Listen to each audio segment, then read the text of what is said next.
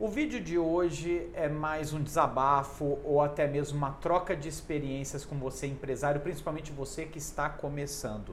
E vamos falar dos erros mais comuns para quem está começando a empreender ou até mesmo aqueles que já empreendem há muito tempo.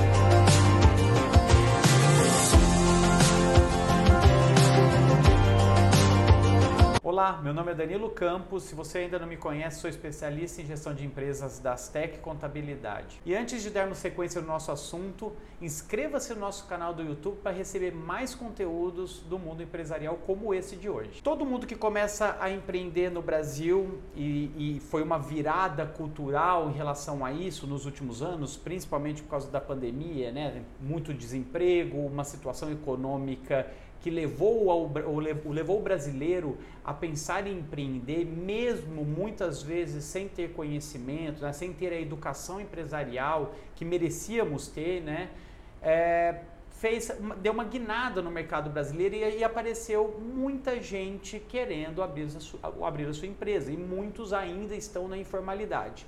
E no vídeo de hoje, na verdade, é trocar uma ideia com você, empresário, a respeito dos erros comumente praticados pelo, pelos empresários que estão no mercado há muito tempo e, a, e aqueles que estão começando agora. E eu tô, vou trazer aqui aquilo que mais aparece dentro do escritório, que mais aparece junto aos, outros, aos clientes que estão começando, os clientes que estão há mais tempo no mercado. O primeiro erro que eu já tratei em outros vídeos e que merece a ênfase aqui novamente é sobre o plano de negócio. Obviamente, é, pode parecer utopia falar em plano de negócios, né? Você colocar no papel números de receita projetadas, número de despesas projetadas nos próximos 12, 24 meses. É óbvio que eu, como especialista, eu tenho que falar para você que precisa fazer. Mas estamos vendo também muitos planos de negócio furado, tá? Que o pessoal está projetando esses valores, está fazendo esses, esses cálculos, né? Imaginando o quanto vai ter de receita e o quanto vai ter de despesa, mas às vezes fica impraticável no momento do mercado em que estamos vivendo, um mercado inflacionário, um mercado com desemprego, é, dólar alto, então seria um pouco utópico falar que o teu plano de negócios sairá perfeito e você vai cumprir a risca aquilo que foi projetado.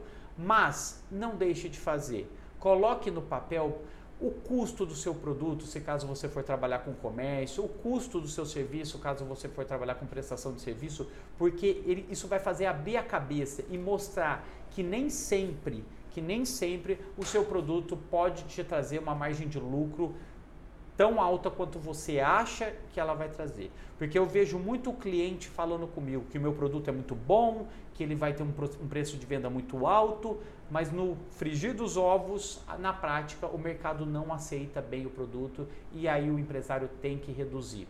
Tua receita diminui, as suas despesas ficam proporcionalmente mais altas, então coloque no papel valores reais, valores que você acha que vai praticar com, muito, com muita cautela nesses valores, com um objetivo muito real, que facilmente realizável, tá certo? Essa é a primeira dica. Erro crasso, plano de negócios mal feito, tá certo? O segundo ponto é não buscar ajuda. É, eu sou, eu faço mentoria dentro do grupo do Supera Park. O Supera para quem não conhece, é um polo tecnológico da, da cidade de Ribeirão Preto e da região. Ele é vinculado à USP né, de Ribeirão, então a gente trata muito com pessoas que estão querendo a, a, iniciar o, o, empreendedorismo no Brasil, em Ribeirão Preto, no caso, e eles têm ideias muito boas, mas ainda não sabem empreender. Então, por isso, a gente na, no, no trabalho de mentoria, a gente trabalha com essas pessoas o início das suas atividades. E a primeira coisa que eu falo para todo mundo, procure ajuda. Muitas vezes são profissionais que entendem muito do assunto, muito específico, voltados a agronegócio, voltados à saúde, mas não entende nada, nem de, de direito, né, nem da, da, legislação vigente, tanto empresarial, quanto civil, quanto tributária, assim como também não entende nada a respeito da parte contábil. Então tenha bons profissionais à sua volta, administradores muito bons, contadores muito bons e advogados muito bons, assim como outros é, profissionais capacitados para te ajudar, tá? Erro crasso também, não tem pessoas, acha que vai dar conta de fazer tudo sozinho e aí mete os pés pelas mãos, acaba fazendo atividades que não deveria estar fazendo, ao invés de se preocupar com a rentabilidade, com o aumento de vendas e o crescimento da sua empresa. Tá certo? Essa é outra dica fundamental dos erros que eu vejo aqui dentro do nosso, do nosso trabalho. O terceiro ponto é, que eu queria tratar com um empresário é no que, que você é bom. O que, que você sabe fazer muito bem? Às vezes você é um empresário que veio do mercado de vendas, às vezes você é um empresário que veio do mercado mais técnico, né? um engenheiro, um biólogo, um médico, né? que tem um conhecimento muito específico da área ali em que vai atuar, mas desconhece outras áreas. Então, outra dica que eu quero dar: foque naquilo que você sabe fazer. Se você é um engenheiro, foque no design do seu produto, no desenvolvimento do seu produto e coloque pessoas que vão suprir as suas necessidades em outras áreas da sua empresa.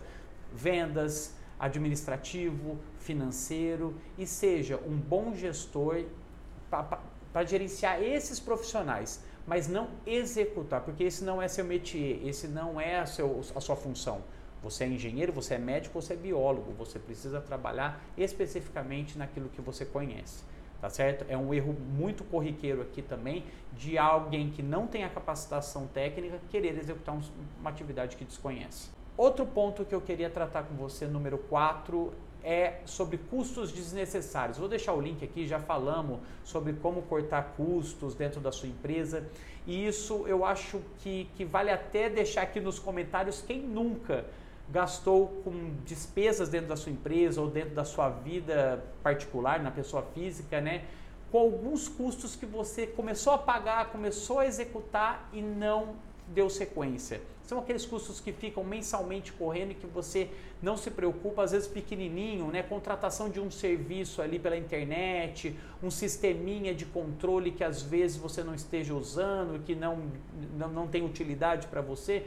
Então, comece a ponderar muito bem o que, que você está gastando com isso. Se você está inchando a sua empresa com pequenos gastos desnecessários, corte tudo, corte tarifas bancárias ali de, de agências ou de bancos que estejam é, muito altas. Existem tantas possibilidades hoje, né? Trabalhe com fornecedores enxutos, com sistemas que vão poder te proporcionar é, é, despesas escalonáveis, né? Conforme você vai crescendo, você vai aumentando essa despesa com o seu, com seu parceiro. Então pense muito bem nesses custos desnecessários. Eu vejo muita gente se enforcando e colocando muita despesa dentro da sua empresa que não utiliza, que são desnecessárias. A última dica que eu já falei em vídeos anteriores também é sobre não reinvestir os lucros na sua empresa.